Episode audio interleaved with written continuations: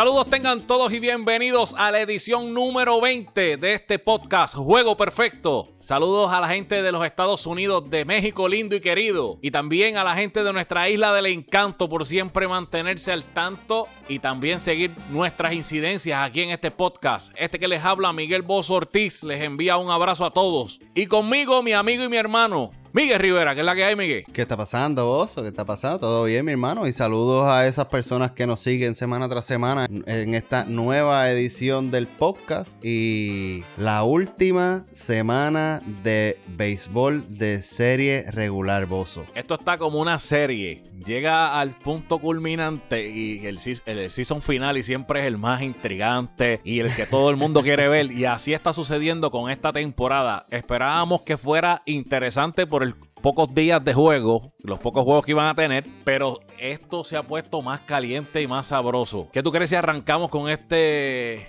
este banquete porque hay mucho de qué hablar y poco tiempo. Así que, familia, abróchese en los cinturones porque juego perfecto acaba de comenzar.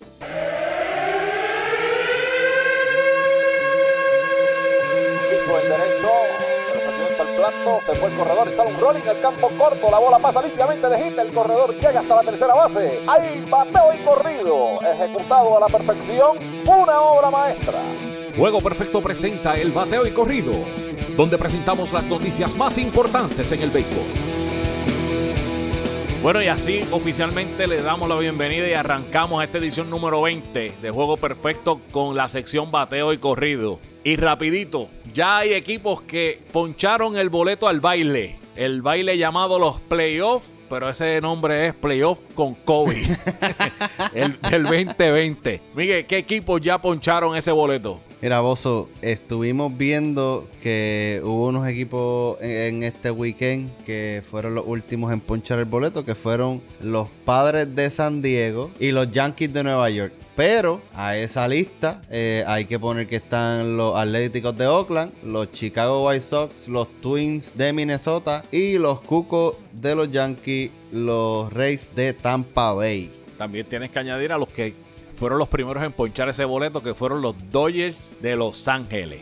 Quedan todavía 1, 2, 3, 4, 5, 6, 7. Hay 7 equipos que ya poncharon el boleto. Son 16. O sea, faltan 9 equipos que ponchen el boleto. Y 9 equipos faltan porque eh, como está la posición del wildcard y está la segunda posición, todavía hay unos lugares, por ejemplo, en la Liga Americana, eso es lo que falta, faltan posiciones, porque ahí no falta más nada. Eh, el próximo equipo a poder cualificar son los Seattle Mariners y ahora mismo se encuentran cuatro juegos debajo de los Houston Astros. está bien difícil que cualifiquen. Son la americana posición, la nacional es otra historia. La mayoría de esos equipos que tú mencionaste están en la nacional y eso esa competencia se puede poner bien complicada en los últimos 3-4 días de la temporada. Déjalo ahí porque vamos a hablar de eso en detalle ya mismito. En otros temas, se retira el dirigente del equipo de los Detroit Tigers. Hablamos de Ron Gardner Hire. Después de 16 temporadas donde dirigió al equipo de los Twins y a los Tigres, dice adiós por, entre otras cosas, dicen que es por problemas de salud. Miguel, se retira Ron, gran dirigente. Gran dirigente muchos años en las grandes ligas y lo reemplaza Lloyd McClellan, que era parte del staff de ellos en el equipo los Tigres de Detroit, sí, se retira el don, pero necesitan buena eh, eh, nueva dirección. Un equipo joven, un equipo que está en reestructuración ahora mismo. Vamos a ver qué sucede con el equipo de los Tigres de Detroit, que no es muy interesante que digamos. Va a ser un off-season bien interesante para ese equipo porque necesitan, como tú dices, un dirigente que pueda trabajar con esa juventud, porque lo que, lo que han drafteado en los últimos años ha sido crema pura. Eh, Ron Gardner Hire fue dirigente, en el eh, dirigente del año en el 2010 y dirigió 2.480 juegos, 1.200 victorias, 1.280 derrotas. Mucho éxito y mucha salud para el ex dirigente de los Detroit Tigers. En otros temas, necesita Tommy John.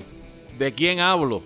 De Justin Verlander, el ace del equipo de los Houston Astros, subió un video en la plataforma Instagram donde anunció que tenía que someterse a la cirugía de Tommy John, por lo que perderá, perderá el final de la temporada 2020 y todo el 2021, año donde acaba el contrato. Y me pregunto y te pregunto, Miguel, sin Verlander, Houston tiene oportunidad en estos playoffs. Houston ahora mismo está en la misma posición en la que lo dejé en el, en el episodio pasado, Oso. Ellos entran porque no hay más nada. Ellos no tenían a Verlander en el momento. Se esperaba que Verlander como quiera no regresara este año. Ahora que probablemente no regrese ni tan siquiera al principio de la temporada del año que viene, yo los veo mucho más difíciles. Es un equipo que tiene su líder en bateo ahora mismo en promedio es Michael Brantley con 2.99 y le sigue Carlos Correa con 2.61. O sea, no están bateando, Oso. Ellos no están produciendo. Altuve arranca dos, tres días, se detiene cinco. ¿Me entiendes? es un equipo frío y caliente que eventualmente, si no cae en la primera ronda, cae en la segunda.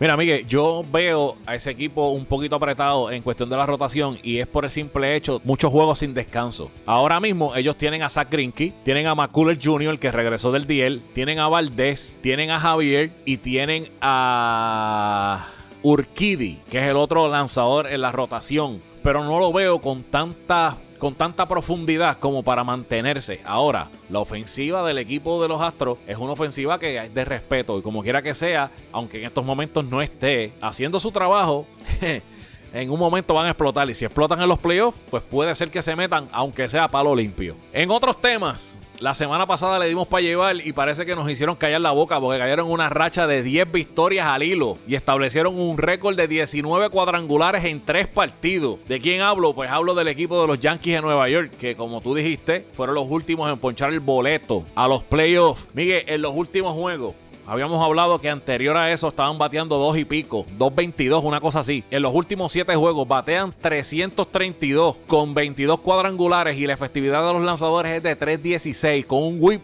de 1.11. ¿Se quedarán trabajando, jugando de esa manera o esto es solamente un, un momentito ahí que cogieron una calentura? Yo te voy a decir algo. Cuando yo veo este número a mí me da algo en el corazón porque es que de verdad este tipo yo, yo no sé cómo rayos todavía está jugando en las grandes ligas, pero está en los Yankees hablo de Brett Garner. Cuando tú tienes a un tipo como Brett Garner que en los últimos 7 días en 14 turnos está batiendo para 429 con un on base percentage de 556, tú dices, no mi hermano, esta gente está para ganar, pero no hablemos de Garner nada más, vamos a hablar de los tipos que importan en ese equipo. LeMahieu está batiendo para 423 Luke Voigt está para 385, Clint Fraser para 364, Orchela para 333, Giancarlo Stanton que acaba de regresar está en 313 en los últimos días. ¿Y sabes qué es lo más brutal de todo esto? El reguero de cuadrangulares que entre Fraser, Boyd y la Mayhew llevan, que llevan 12 cuadrangulares ellos solitos. La Mayhew lleva 4 cuadrangulares en los últimos 7 días con 10 carreras impulsadas. Luke Boyd lleva 5 cuadrangulares con 12 carreras impulsadas. Literalmente estos tipos se están echando a los Yankees en la espalda. No, sin contar que el picheo ha estado haciendo un trabajo increíble. O sea, 3-16 que vienen teniendo de una temporada donde el picheo colectivo ha estado en 4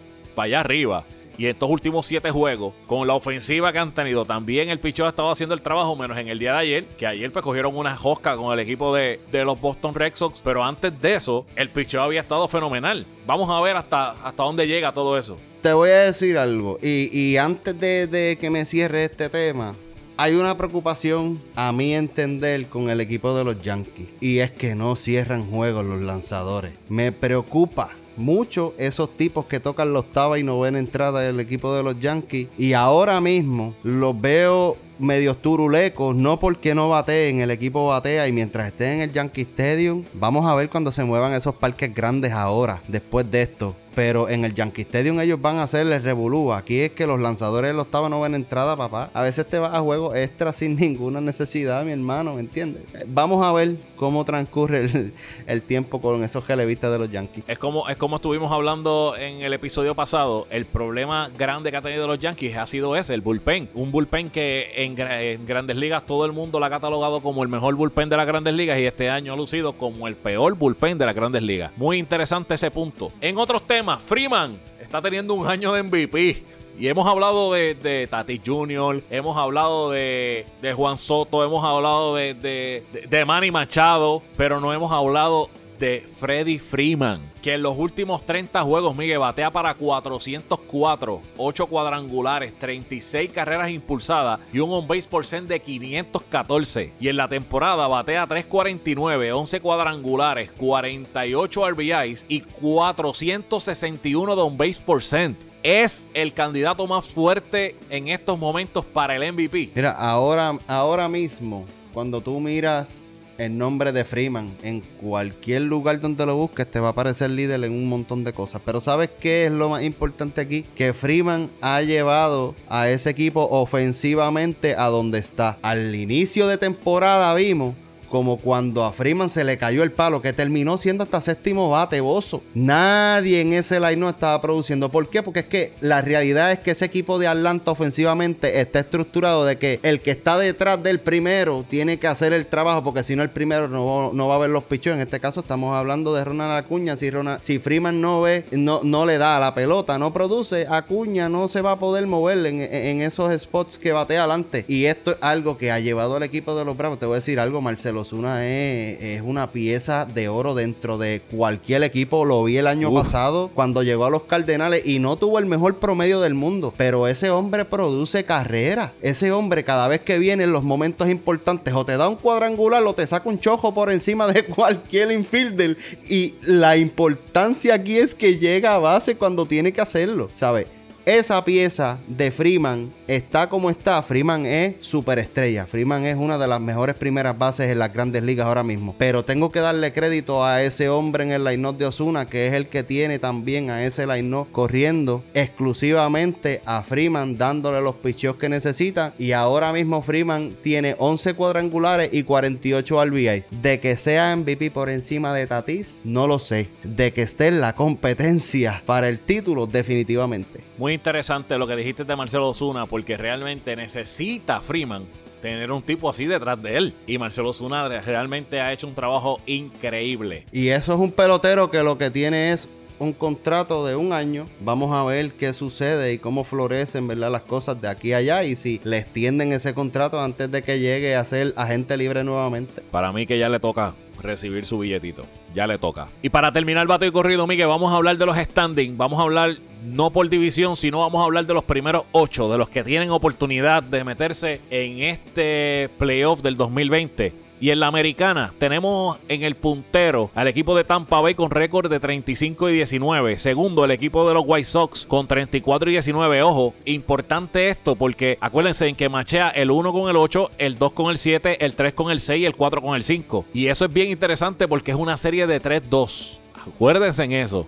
Serie de 3-2, la primera serie. En la tercera posición, los Atléticos de Oakland con 33 y 20. Los Twins con 33 y 22. Los Yankees, quinto lugar, con 31 y 22. Houston con 27 y 26 en el sexto, la sexta posición. Los Cleveland Indians en la posición número 7 con 29 y 27. Toronto con 27 y 26 en la octava posición. Y abajo, luego los sigue en la novena décima posición Anaheim Angels y Seattle Mariners. Anaheim con 24 y 31 y Seattle con 23 y 30. Eh, en la nacional, Aquí es que está el meollo. Los Dodgers están en el puntero con 38 y 16. En segunda posición los Cubs con 31 y 22. Empatados con los Bravos de Atlanta con 31 y 22 también. Eh, San Diego con 34 y 20. Miami Marlins con 28 y 25 en la quinta posición.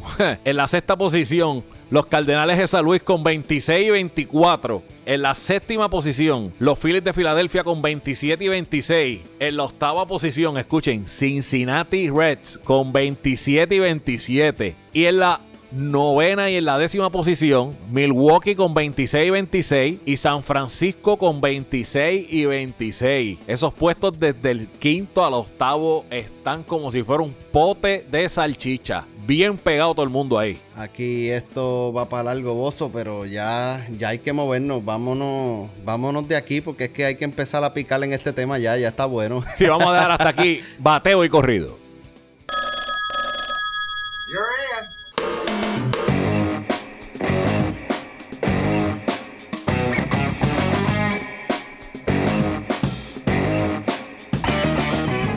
Y tal como tú mencionaste, Miguel, vamos a la sección llamada el bullpen y vamos al plato fuerte porque mira, seis equipos se pelean las últimas cuatro posiciones de esta postemporada, faltando solamente una semana. Y estamos hablando de la Nacional, donde está el equipo de San Luis, el equipo de Cincinnati, el, equipo de Milwaukee, el equipo de los Giants de San Francisco, los Phillies de Filadelfia y los Marlins peleándose esa posición. Y yo te digo, Miguel, te pregunto, ¿qué mejor final que este? Explícame. Yo te voy a decir algo. Vamos a comenzar aquí hablando de cómo puede tratarse un desempate dentro de lo irregular que son los playoffs porque en otros años miramos los empates y decimos no pues el empate pues a lo mejor los tiran un juego porque ha pasado los echan a jugar un juego suicida y el que gane pues pasa. Este año no es así vos este año hay regla y si no jugaste bien en la temporada regular dentro de tu división pues te digo te voy a darle una noticia tienes un problema bien grande porque probablemente por un empate no vas a pasar. Mira vos dos equipos que queden empate por el campeonato, ¿verdad? Segundo lugar o spot de wildcard en una división. Dígase el problema que hay ahora mismo con los Cardenales, con los Reds y con los Cerveceros. Si esto se va a ir head to head tie, head to head tie, esto es tú contra mí, ¿quién ganó más? Hay equipos por ejemplo, los Cardenales contra los Cerveceros. Y en este caso, que si son dos, si son dos, en este caso en la Nacional Central son tres. Cada equipo va a ser el mejor récord, Bozo, dentro de la división. El equipo que más. O sea, si por ejemplo los Cardenales jugaron con los Tigres, esos juegos para ese tiebreaker no, no sirve. Con Cleveland tampoco sirve. Todo tiene que ser lo que jugaron dentro de la Nacional. Y aquí está lo interesante dentro de todo esto. Esos equipos todavía les queda mínimo una serie de tres juegos contra un equipo de la Nacional Central en esta semana. Esto va a estar cambiante y mucho más cuando en esta tabla de posiciones tenemos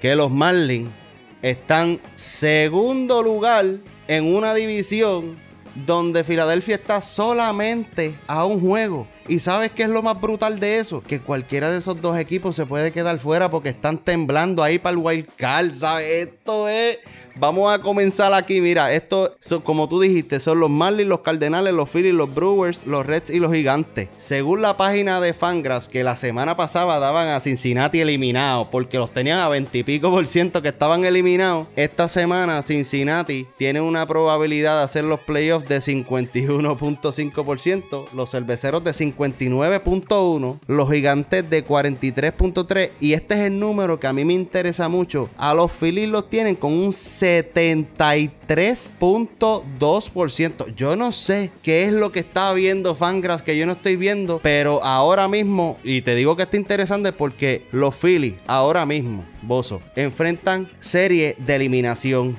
se enfrentan al equipo de los nacionales, que en estos momentos está jugando un béisbol impecable, está jugando un béisbol ofensivo brutal. Y adicional a eso, la última serie es contra los Reyes. ¿Cómo tú me dices a mí que tú ves a los Phillies entrando a los playoffs como están, porque están terceros ahora mismo, no están ni, están ahora en el wildcard ahí en la brecha de irse y yo no entiendo cómo Fangraphs lo ve aquí a ellos que pueden entrar con mucha más probabilidad que un equipo como los Brewers o como los Reds que los Cardenales están mucho más flojos. Ahora mismo que estamos hablando de los Phillies, eh, me dijiste que jugaban cuatro juegos con el equipo de los Nationals y le quedan tres juegos con el equipo de Tampa Bay. Yo viendo el head to head contra el equipo de los Nationals, ellos llevan 6 y 0 contra el equipo de los Nationals este año. Contra Tampa Bay no han jugado, pues no tienen ningún partido. Pero contra los Nationals tienen 6 y 0. A diferencia del equipo de los Brewers que van a jugar contra Cincinnati, que esa serie empieza hoy, que estamos grabando lunes, que tienen 3 y 4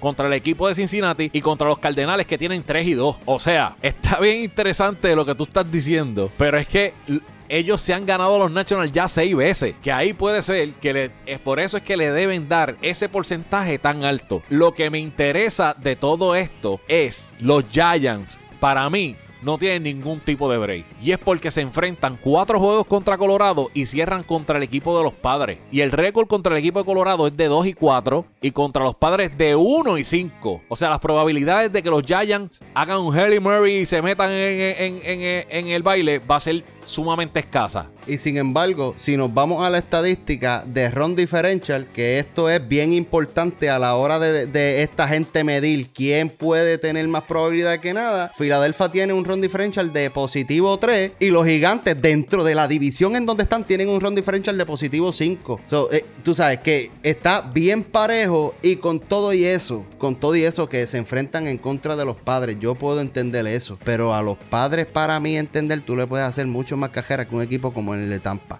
Ese es mi entender. ¿Tú sabes quién es el equipo que me preocupa en esta carrera de esta semana? El equipo de los Marlins. Y te voy a explicar por qué. Los Marlins tienen cuatro juegos contra Atlanta y cierran con tres juegos con los Yankees en el Yankee Stadium.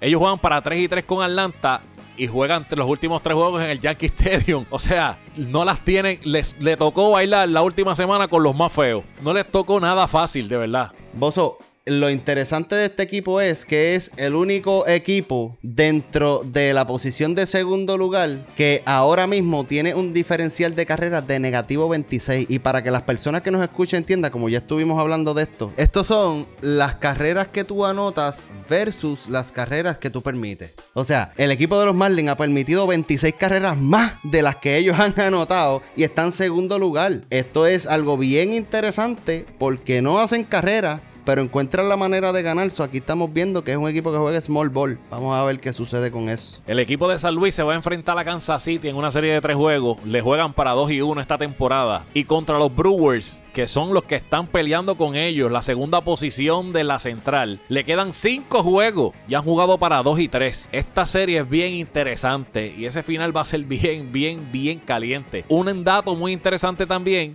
que tú lo, lo, hemos hablado varias veces, es que de San Luis necesitar jugar dos juegos con el equipo de los Tigres, tiene que jugarlo. Así que hay que ver si va a necesitar jugar esos partidos antes de empezar la serie. Mira, ahí los equipos eh, Tú hablaste de los cerveceros y los cardenales juegan cinco juegos, su última serie. Cinco partidos, uno de, de, los días van a jugar doble juego. Esto es por los partidos que se suspendieron durante la temporada. Aquí lo importante, mira, los cerveceros juegan contra Cincinnati y contra los cardenales. So, ese es el equipo que literalmente está en las dos series más importantes de su temporada. Tienen que hacerlo bien si quieren entrar. Si no, desde ahora pueden ir diciéndole adiós a eso. ¿Y qué pasa con esto? Que cuando tú vienes a ver, está peleándose una posición en los playoffs que para todo el mundo, Bozo, es igual esto es una serie de 3-2. Llegues primero, llegues segundo, llegues octavo. Es 3-2. Tienes oportunidad de jugar una serie. Y así mismo como te enfrentas todo ese jeguero de juego contra la división, jugar una serie de 3-2 otra vez contra un equipo de esa misma división. Pero es un equipo que molesta. Eventualmente molesta. Y de los Cardenales, más fácil no la puede tener. Juegan contra Kansas City, que ese juego no importa para ese tiebreaker porque no es dentro de la división. Y juegan 5 juegos contra Milwaukee, que esta semana que pasó los dominamos en la serie que tuvimos en contra de ellos. Y adicional a eso, si tenemos que hacer un tiebreaker y jugar dos jueguitos, nos toca con los Tigres de Detroit. Si los Cardenales no entran a los playoffs es porque no les da la gana, Bozo. Honestamente. Hablaste de los Cincinnati Reds. Cincinnati, como tú dijiste, juega tres juegos contra el equipo de los Brewers, juega para cuatro y tres contra ellos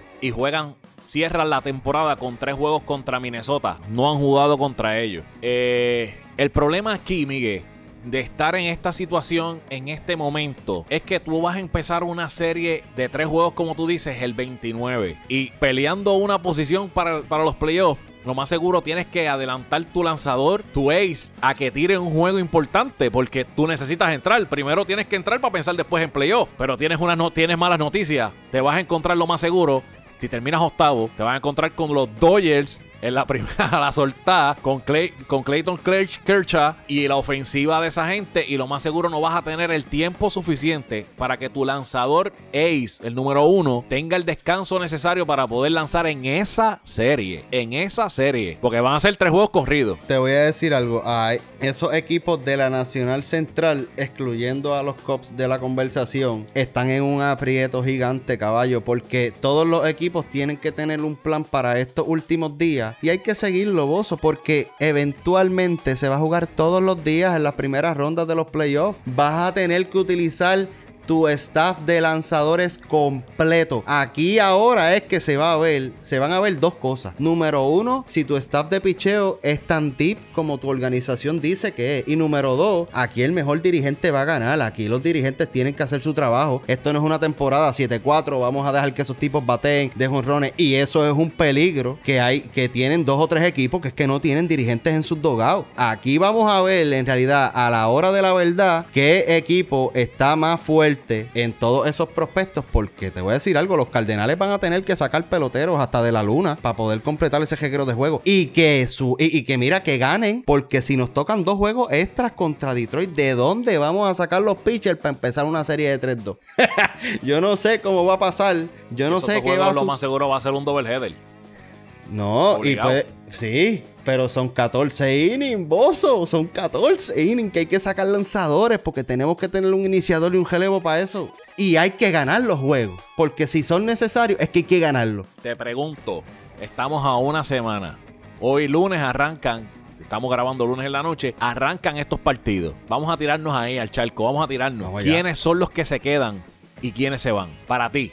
Yo, de, de- estamos hablando de los seis equipos que están. los, últimos, los últimos cuatro, ¿quiénes son? los últimos cuatro equipos que Sí, van. ¿Quiénes se quedan? Exacto, ¿quiénes son los que van a entrar y quién se elimina? Yo entiendo, yo entiendo que de esos equipos, los Marlins pueden colarse, pueden tirarse la coladita del año, pueden tirarse la coladita del año. Este, pero yo voy a poner a los Phillies entrando en esa segunda posición. Por, me, da la impresión, porque hemos visto este año a Harper, que Harper ha despertado en su momento y de verdad, ese tipo, papi, cuando ese tipo viene a batear y viene a jugar béisbol, hay que dársela, porque el tipo es un pelotero alto nivel. Y en los lanzadores, son lanzadores de corazón, son buenos lanzadores. Yo entiendo que los iniciadores pueden hacer el trabajo suficiente para reforzar esos tipos que vienen en el relevo. Los Phillies se pueden colar. Los Cardenales se supone que pase si no pasan. Primero que me voy a molestar porque soy fanático de ellos y de verdad que van a terminar, van a terminar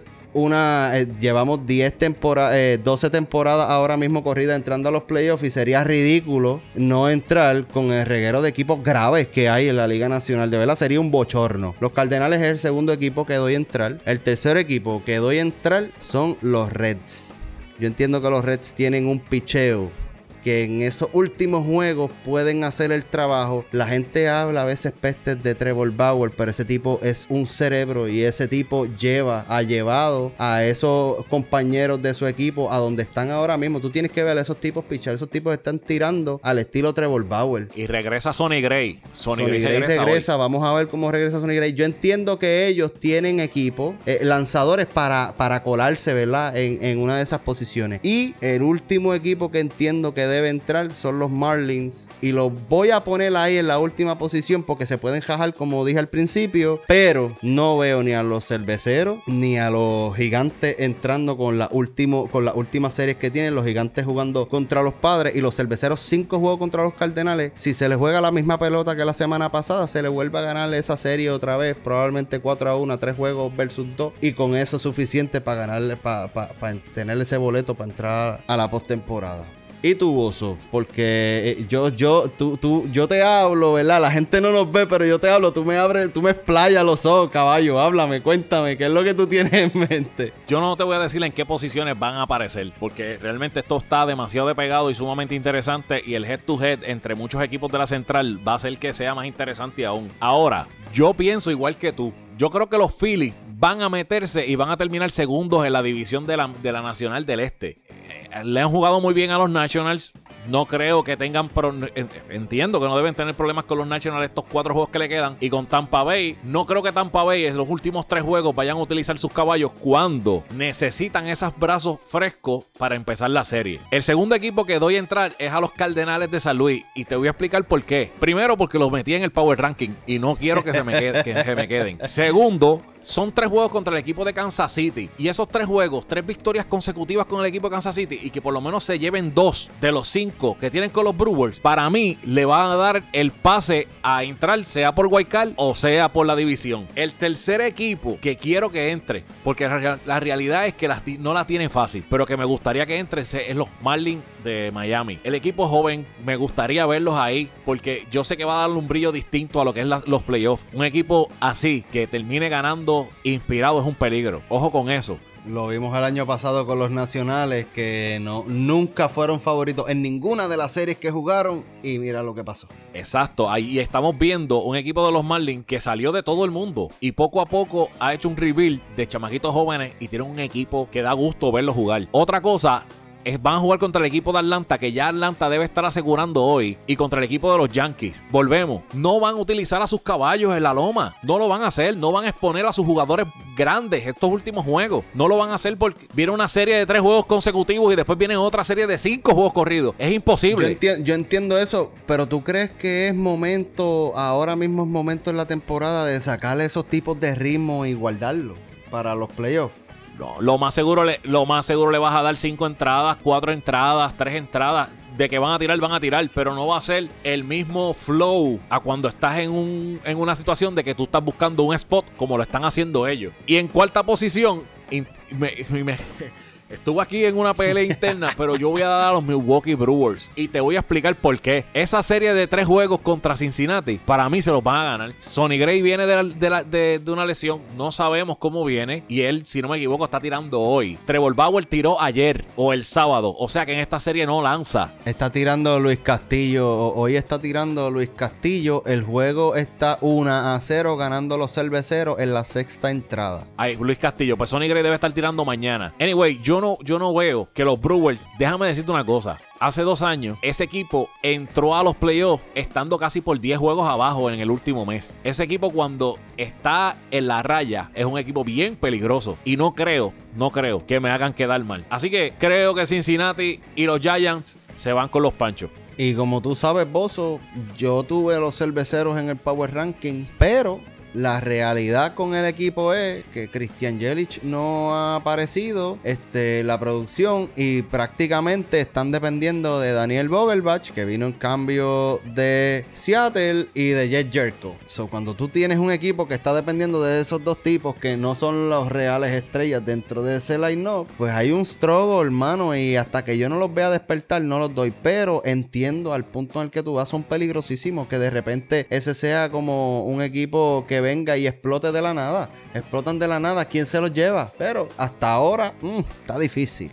Bueno, Miguel, Va a ser interesante ver esta semana. Vamos a ver qué sucede con todo esto. Esperamos que la semana que viene podamos desmenuzar esto un poquito más con los 16 equipos que van a estar en los playoffs. Así que, Miguel, esto se acabó. Se acabó, Bozo. Mira, eh, también para, para acordarle a las personas que nos siguen semana tras semana. Estamos en las redes sociales en Facebook Juego Perfecto PR, Instagram Juego Perfecto underscore y nuestro website donde puedes conseguir todos los episodios del podcast hasta el momento. Esta es la edición número 20. Eh, nos puedes conseguir como juegoperfectopr.com. Eso es así. Bueno familia, se acabó el juego. Hasta una próxima edición de este podcast. Juego Perfecto.